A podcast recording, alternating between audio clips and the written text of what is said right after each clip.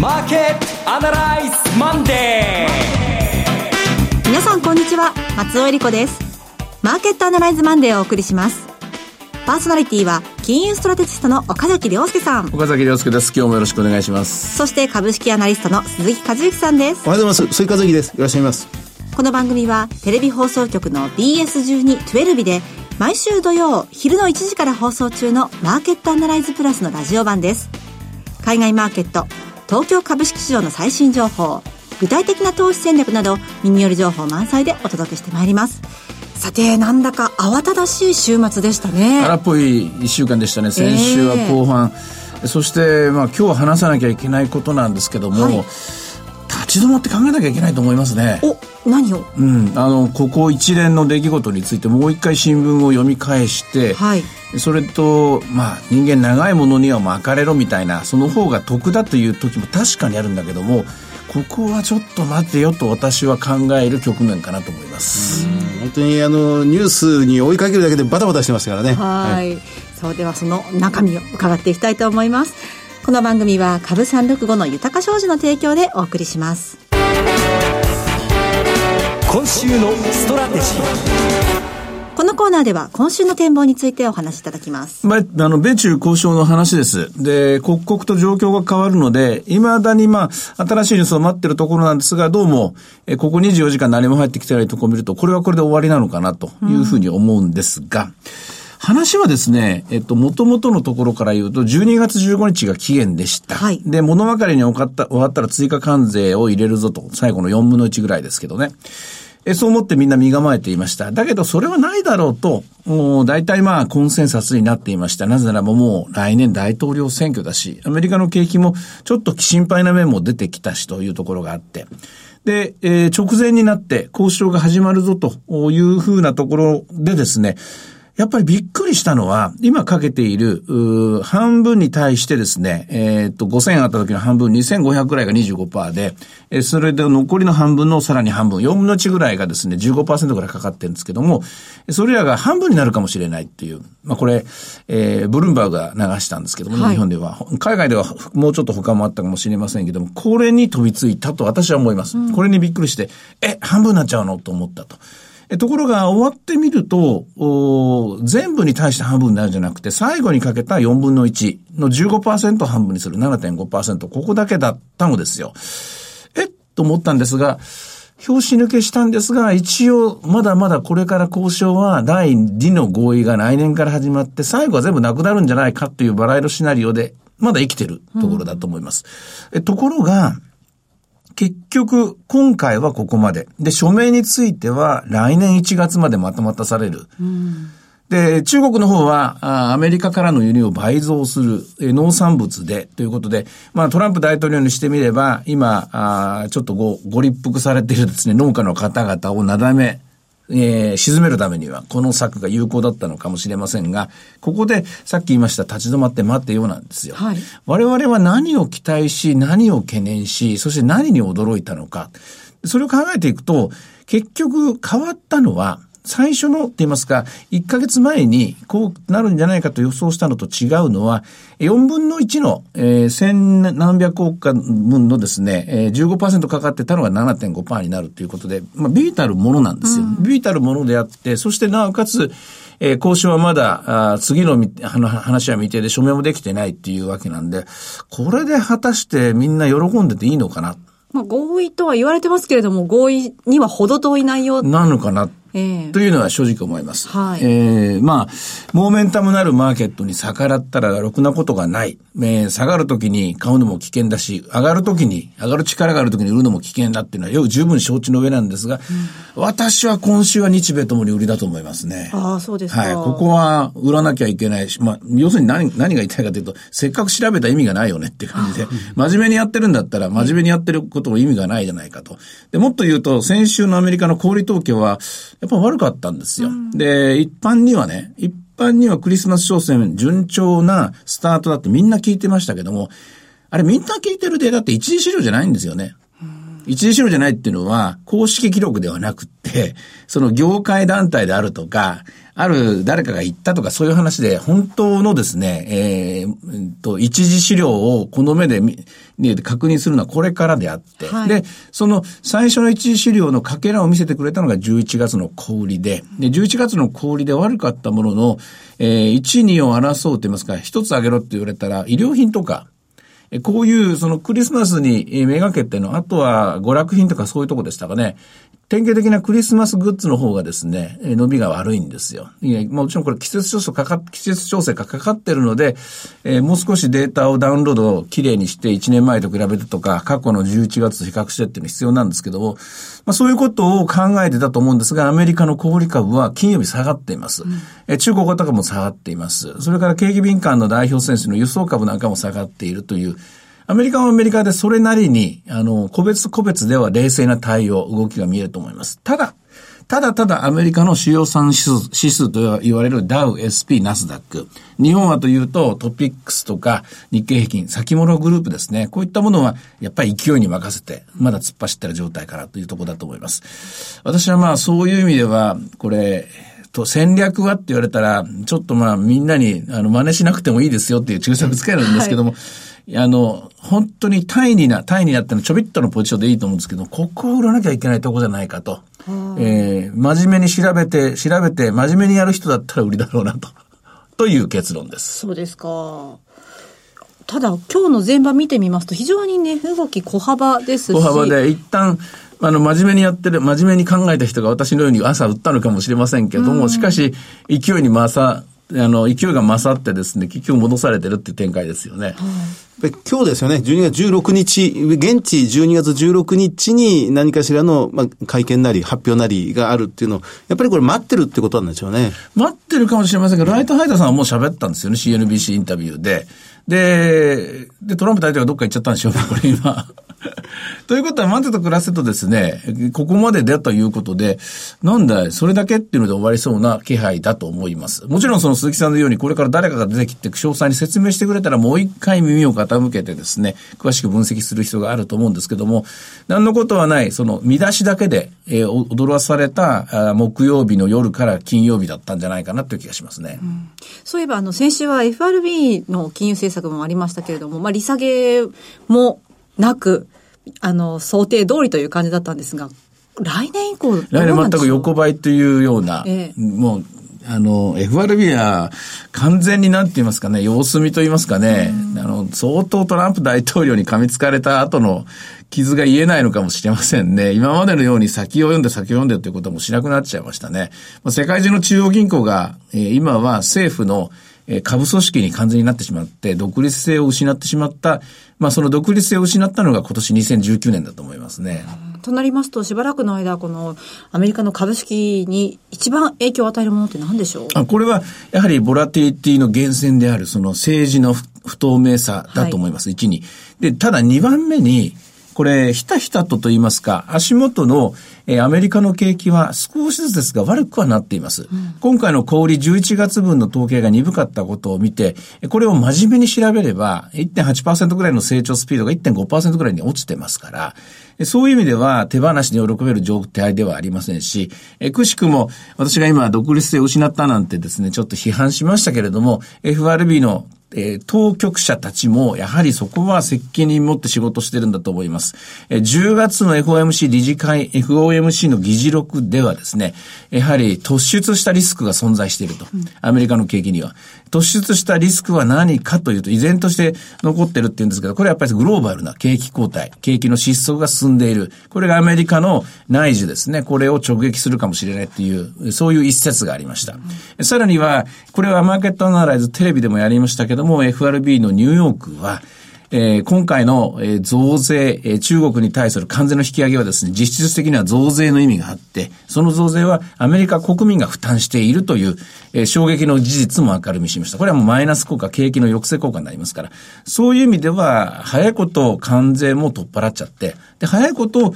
世界の景気が元のスピードになってほしい。これ矢島さんなんかもよ、あの、書いて、あの、お見せしてくれましたけども、2020年 IMF は V 字回復の絵を、一応書いてるんですけども、あの V 字回復の絵って、3ヶ月前も6ヶ月前も9ヶ月前もずっと描き続けてる絵ですからね。えー本当にそうなるかどうか。で、実際日銀単価を見ても、そうなってほしいというふうに見て、なんとか DI の方はゼロ、今回の実績がゼロ、さらに次の3月もゼロ、ゼロゼロで見てるっていうところなんですけども、これゼロゼロで踏みとどまれば、うん。あの、株式市場の期待通りの動きになるんでしょうけども、これが首の皮一枚で繋がった状態ですけども、マイナスになると、まあ、これはまた景気後退の確率がまた10%、20%上がってくるということだと思います。うん、えっ、ー、と、今週で見てみますと、火曜日、17日の火曜日にアメリカでは鉱工業、鉱工業生産と、ね、あと住宅着工件数、住宅着工許可件数っていうのが出てきますが、はい、このあたりでもまた見えてきそうですね。えー、鉱工業生産指数についてはアメリカの製造がやっぱり鈍いままです。で、うん、前回のコピードク悪かったものを、えー、打ち返さなきゃいけないとこなんですが、その期待通りに動くか、動くかというのと、住宅について言うと、住宅は金利が下がったおかげで良くなった良くなったとみんな言ってましたが、はい、建設支出を見ると全然伸びてなかったという、これまた、あの、見方の食い違いが生まれてるんですね。で、それを確認する意味でも、住宅着工と住宅着工の許可件数ですね。はい、これは重要なところになると思います。そこがまたどう出てくるのかで多少動くのかもしれませんが、一方で今週の日本株見通しっていかがでしょうか？今週の日本株に関してって、まずアメリカに連動することが第一でしょうね。はい、で、アメリカに連動して同時に今、マーケットで、えー、値段がついてる109円台、うん、えー、久しぶり、久しぶりにですね、109円台で、えー、これで時間帯としてはですね、何日持つか、110円まで行ってくれたら随分ですね、えー、見方も変わってくると思うんですけれども、これ、まあ、方向として円高方向に進むかどうか、えー、ここが一つ疑問だと思います。ただその一方で、えー、先ほど言い忘れてましたが、アメリカの長期金利はやっぱり上がんなかったんですよね、結局。はい。つまり、今回の米中交渉第一弾決まったということを、債券市場は、必ずしもこれは交換と言いますかね、景気にはプラスだというふうには判断してないってことになります。さて、こういう混沌とした中で、私のように、はい、まあ、真面目にやって、真面目にここまで調べ調べたんだから、せっかくだからやろうぜっていうふうに思うか、はい、いやいや、これちょっとまだ勢いがあるから様子を見ようぜと思うか、いやいや、これはもう長い、もう、あの、ま、あの、の乗ったもん勝ちだぜって言った方がいいか。三者三様のですね、はい、あの、戦略になると思いますが、ただ、三者三様ながらも、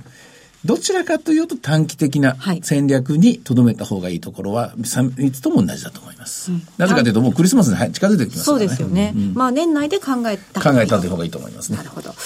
さて、えでは今日の株三六五の動きいかがでしょうか？え現在のところ23,939円ですね。朝のスタートとほぼ変わらずです。えー、高いところは970円で、今、あそうなんですね。株三六五は日経平均の現物よりも少し低い位置で取引が続いていますね。安いところは843円がありました。はい。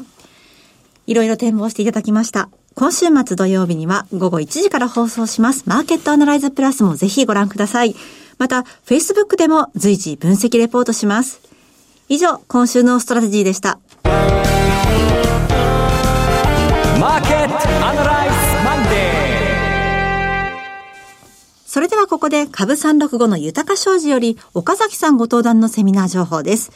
埼玉で豊か商事資産運用セミナー in 大宮が開催されます。2020年2月22日覚えやすいですね。222ですね。はい、えー、土曜日です。12時半会場午後1時開演です。第1部は亀井光一郎さんによるセミナー、2020年注目のゴールド相場の行方。続いて特別セッションとして、岡崎さんと金内彩子さんによります日経平均で資産運用、クリック株365の活用術とは、えー、さらに第2部で岡崎さんご登壇の株式セミナーがございます。会場は JR 大宮駅西口 TKP ガーデンシティプレミアム大宮カンファレンスルーム2階です。で、それから埼玉の次は、豊か商事資産運用セミナー in 東京が開催されます。2月29日土曜日、12時半会場、午後1時開演です。こちらも第1部は、亀井光一郎さんによるセミナー。そして、特別セッションとして、亀井さんと大橋弘子さんによります、日経平均で資産運用、クリック株365の活用術とはがございます。さらに第2部で岡崎さんご登壇の株式セミナーがございます。会場は JR 新宿駅南口などが最寄りの TKP 西新宿カンファレンスセンターカンファレンスルーム 3A です。えー、埼玉、東京のこの2つのセミナーなんですが、通常のセミナーと異なりまして、初めて参加されるお客様及び豊か商事にてお取引実績のあるお客様限定のセミナーです。応募者多数の場合は抽選とさせていただきます。すいません。ちょっとね、ちょっと溢れそうになってきたので。はい。これ、これやむを得ないんで、はい、あの、初参加の方と取引実績のある方ということで。はい。まあ、どっちか丸してくればいいですけど。えー、初めてセミナーにいらっしゃる方、それからお取引実績のある方、えー、東京や関東近郊の皆さん、ふるってご応募ください。ご応募は、豊か商事お客様サポートデスク。フリーコール0120-365-281。0120-365-281までお願いします。受付時間は土日祝日を除く9時から午後7時です。続きまして、毎週土曜日午後1時から放映中の BS1212 マーケットアナライズプラスからのセミナー情報です。埼玉、東京、福岡、横浜の順でセミナーが開催されます。日程だけ先にご案内しましょう。まず、リアルマーケットアナライズ2020 in 埼玉。1月18日土曜日、会場は大宮ソニックシティ展示場です。次に東京です。1月25日土曜日、会場は霞ヶ関駅、日比谷駅が最寄りのイーノホールです。その次が福岡です。2月1日土曜日、会場は博多駅が最寄りの TKP 博多駅前シティセンターです。そして最後に横浜です。2月8日土曜日、会場は港未来駅が最寄りの TKP ガーデンシティプレミアム港未来です。どちらのセミナーも BS1212 のマーケットアナライズプラスのホームページからリアルマーケットアナライズの応募フォームにご記入いただくかお電話でご応募ください。では、電話番号を順にご案内しましょう。まず、埼玉です。埼玉は0120-975-988。0120-975-988。東京は0120-953-255。0120-953-255。福岡は0120-935-159。0120-935-159。横浜です。0120-964-631。0120-964-631です。締め切りは埼玉が1月6日月曜日、東京が1月13日月曜日、福岡が1月20日の月曜日、横浜が1月27日月曜日です。これは岡崎さん、鈴木さん4週連続ということで。なんかでも素晴らしいゲストが次々と来てくれることが、なんか内定しつつあると。そうですね。まだ言えないんですよね。あ、埼玉にはですね、もう言っちゃいましょう。はい。エミン・ユルマズさんがお越しくださいまして、はい。えー、東京には矢島さんもお越しくださると聞いております。うん、それから福岡には矢島さん、エミンさん、さらに横浜にはりそな銀行の黒瀬さんもお越しくださるということです。なんかに嬉しいな、これ。新年早々。新春豪華ですね。そうですね。うんぜひ来年のプランを立てにセミナーの方にもご応募ください。えこちら通話料無料自動音声応答サービスにて24時間ご応募を受けたまっております。くれぐれもおかけ間違いのないようにお願いいたします。また応募はお一人様1回限りでお願いします。個人で複数応募いただいても無効となりますのでご了承ください。以上、BS1212 マーケットアナライズプラスから入場無料セミナーのお知らせでした。えなお、今日ご案内したセミナーでは、ご紹介する商品などの勧誘を行うことがあります。あらかじめご了承ください。最後はテレビ番組のご紹介です。いつでも無料の放送局 BS1212 では本日夜7時から時間ですよ、寺内勘太郎一家に続く水曜劇場の超ヒット作ムーンを放送します。東京築地にほど近い旅の老舗うさぎ屋を舞台に一家と周囲の人々が繰り広げるホームコメディ人気絶頂の郷ひろみとキキキリンとの初コンビお化けのロックが大ヒット。ホームドラマの巨匠、久世照彦の演出上の遊びが随所に散りばめられていて、面白くおかしくまた斬新な作品です。ぜひご覧ください。チャンネルの見方がわからない方は、視聴者相談センターへお電話ください。オペレーターが視聴方法をわかりやすく教えします。03-5468-2122 03-5468-2122 PS1212 視聴者相談センターまで。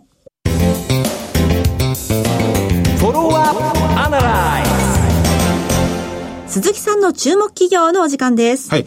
えー今日は、あ NEC です。銘柄コード6701です。あのー、随分先行してガーッと上がってた銘柄ですが、先日の決算発表で富士通と NEC が、まあ、二つに、えー株価の方向性が分かれてしまって、えー通期の業績、据え置きだった NEC は結局その後横ばい、えー通期の業績、情報修正を発表した富士通はどんどんその後高値を駆け上がるという動きですが、やっぱり NEC もどこかで上に情報修正してくるか、あるいはその中で来期もう少し良くなってくるかという期待が高まってますね。あのーやっぱりこの会社、世界一のその顔認証技術を持っておりまして、で、そればかりでなく、まあ、生体認証は大体6通りぐらい、6種類あるって言われてるんですが、顔認証と指紋認証と、それからまあ、瞳、交際認証に、この3つの分野に関しては、NEC はやっぱり世界ナンバーワンの評価機関から認定されているということですね。で、どれぐらい世界ナンバーワンなんだっていうと、あの、1秒間に2億人、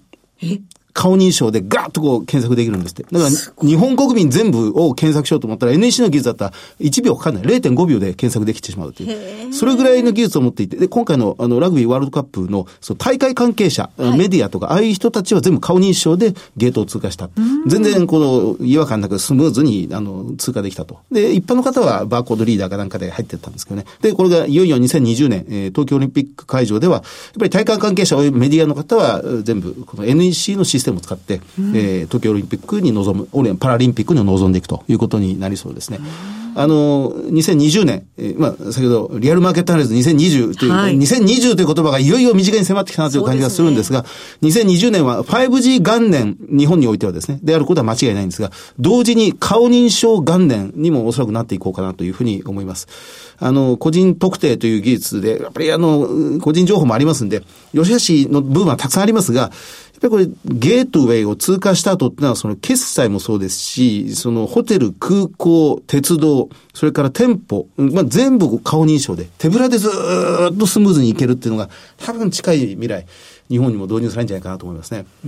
NEC はこの後に及んでまだ何がいけないんですか、この会社。あの、やっぱり収益が弱いですよね。あの、ROE が今8%ぐらい、ずいぶん高まってきたんですけど、利益率が今一つ低いっていうのが、まだなんか負の遺産を引きずってるんですか？えー、レガシー、これは話が難しくなってしまうんですけど、やっぱりあの、スーパーコンピューター時代から、あの、ずーっと長年やってきてますんで、あそこの保守メンテナンスにずっと人手を捉えてるってのはあるんでしょうね。まあまあ、あの、でもそれは富士通でも、あの日立の沖電機とみんな多分同じだと思うんですが、まあ少しずつ前に進んでいけるという、これ、もう海外からこのままだったら狙われてしまうんではないかなという、この技術に関しては、敵対的 TOB の対象になりかねない確かっていうに。技術ですね。会社が持っている知的財産プラス人材取られちゃいますよね。そうです、そうですね。はい。まあでも来年はね、オリンピックもありますし、オリンピック・パラリンピックといった中で、ますます期間期待が高まりそうなところではありますよね。もう久しぶりに日本が科学技術で、テクノロジーで世界にアピールできる大きなチャンスですね。そうですね、はいい、つかの万博のように。でも日本は、私は、あの、去年から NEC と富士通を、あの、復活だ復活だと言ってた人間から言うと、日本は何と言っても島国で閉じてるんですよ、閉じてるからこそ使える技術があって、はいで NEC は私は絶対これ将来的にはまだまだあの持ってると思ってるんですけどねはいはい、今週の注目企業は NEC でした。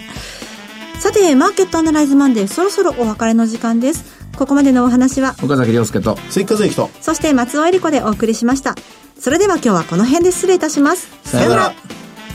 この番組は株365の豊か商事の提供でお送りしました。